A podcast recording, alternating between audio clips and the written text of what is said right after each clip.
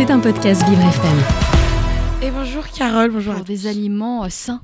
Oui, allez, cette fois-ci, on part sur quelque chose de différent. On a tous déjà été fatigués au moins une fois dans notre vie, et pour ça, on a forcément envie de manger quelque chose. Du sucre, du chocolat. Et ben, vous savez quoi, c'est même pas les meilleures solutions. Non Parce que, Ah bon attention, tous les aliments ne sont pas bons contre la fatigue.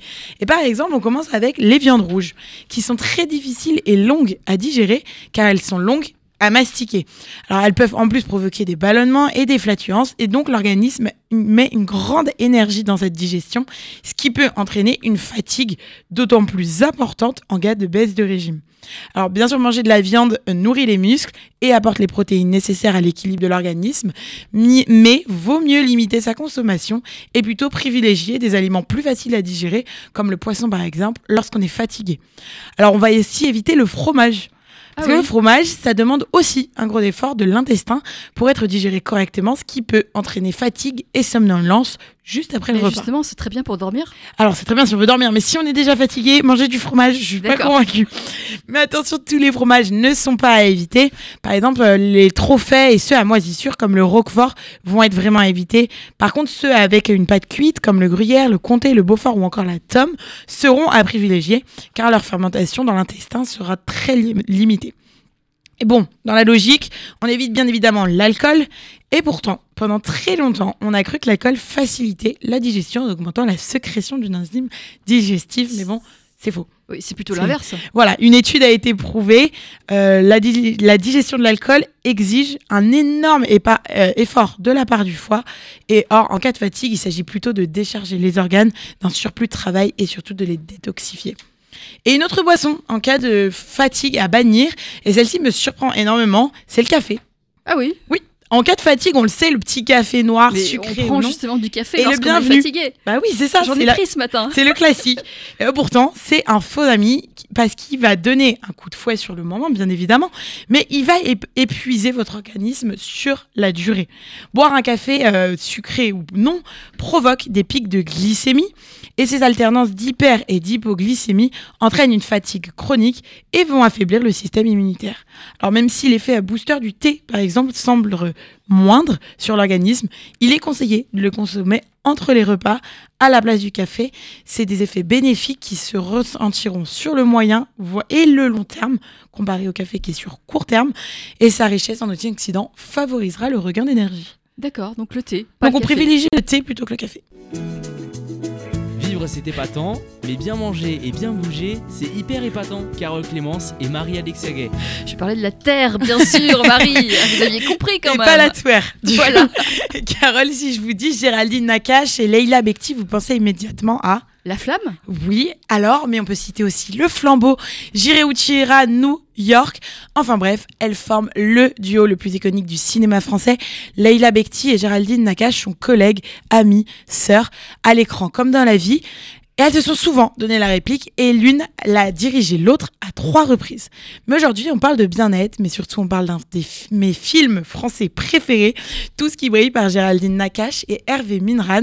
Sorti en 2010, ce film a connu un immense succès auprès du public français et ça, encore aujourd'hui, tout le monde le connaît. Oui, alors de quoi il parle ce film? Alors cette comédie, elle raconte l'histoire de Ellie et Lila, deux amies d'enfance qui rêvent de quitter leur banlieue pour vivre leur meilleure vie à Paris.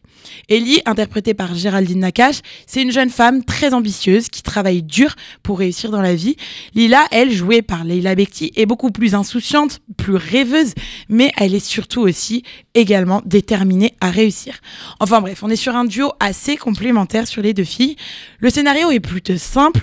On tourne un peu en rond parfois sur certains moments du film, mais l'histoire elle nous tient quand même et on n'arrive pas à en décrocher. La fin est bien trouvée car même si on s'attendait un petit peu au dénouement, bah il y a une petite réconciliation qui fait plaisir et elle va se faire parce que a donc a trouvé quelques lettres et comprend un peu le comportement de son ami et donc ça va ramener beaucoup d'amour. Les règlements de compte sont nombreux à la fin et ils sont assez claquants et sincères. Et je pense là surtout à une scène entre Max et Lila au magasin de chaussures, mais ça je vous laisserai découvrir le film. D'accord, parce que moi je l'ai pas vu. Faut Pourquoi voir ce film Eh ben, parce que le film, il aborde des thèmes universels, déjà l'amitié, l'ambition ou même encore la quête de bonheur. Les personnages sont authentiques, ils sont touchants, le scénario est drôle et émouvant. Et au-delà de l'amitié, il parle aussi beaucoup d'amour, de famille, de niveaux sociaux et j'en passe. Il vous montre que vos vrais amis et votre famille valent parfois mieux que l'amour. quelque chose pour moi, même si j'en ai jamais douté. Il prouve que notre société peut nous empêcher d'assumer nos différences, que l'argent, c'est forcément un facteur important dans notre monde. Et à travers le regard de ces deux jeunes banlieusardes qui découvrent Paris, huppé et clinquant, on découvre ces aspects avec beaucoup de maturité. En gros, Tout ce qui brille, c'est un film rafraîchissant et inspirant qui parle à une génération de jeunes Français en quête de succès et de réalisation personnelle. Il mérite à mon sens amplement sa place dans le top 3 des films français les plus drôles, et notamment avec la scène iconique d'Audrey Lamy. Jordan, t'arrêtes tout de suite là Ta mère, elle est caissière. Allô? Oui, Agathe m'a parlé de vous. J'ai un créneau mardi de 18 à 20. Ok, votre adresse? Ok, c'est noté. Abdo fessier. À mardi. Au revoir. Jordan, si tu le fouettes encore une seule fois, c'est moi qui te fouette là. Oui, mais m'a dit ta mère la caissière. Chris, pourquoi tu as dit ta mère la caissière? Mais elle est caissière, sa mère. Elle est caissière, ta mère? Oui. Bah alors? D'autres raisons de voir ce film? Ah oui, carrément, Carole. Les personnages sont tous sauf creux. Enfin, surtout Lila et Ellie. De leur complicité à leur conflit, parfois intérieur ou non, leurs réactions sont légitimes face à cette société. On comprend chacune d'elles, bien qu'à un moment, on poche un peu plus pour l'une que pour l'autre. Tous les personnages secondaires sont importants d'une façon ou d'une autre. Aucun n'est complètement inutile. Le film met en scène des personnes comme vous et moi. Il montre la réalité et on se rend compte que tout ça aurait bien pu arriver et est sûrement déjà arrivé à quelqu'un dans le monde. Et c'est ce qui rend pour moi le film d'autant plus authentique et donc intéressant. On n'oublie pas bien évidemment sa bande sonore qui comprend des titres de rap, de musique populaire et de variété française. Un énorme point fort qui contribue à l'ambiance vibrante et énergique du film et surtout à contribuer à populariser certaines chansons en France. Alors après, bien évidemment, tout ça est très personnel. J'ai certainement aimé ce film car plusieurs fois je me suis reconnue dans certains personnages, voire même certaines situations. Mais quoi qu'il en soit, je l'ai trouvé frais et vraiment honnête vis-à-vis de notre société. Beaucoup de vérités sont dites et on ne peut que les approuver. Et ça, même 13 ans après sa sortie. Et comment mentionner la bande sonore sans jamais parler de la bande originale? Et c'est Ma drôle de vie reprise par Géraldine Nakache et Leïla Bekti. Tu m'as dit que j'étais faite pour une drôle de vie. J'ai des idées dans la tête je fais ce que j'ai envie. C'était un podcast Vivre FM. Si vous avez apprécié ce programme, n'hésitez pas à vous abonner.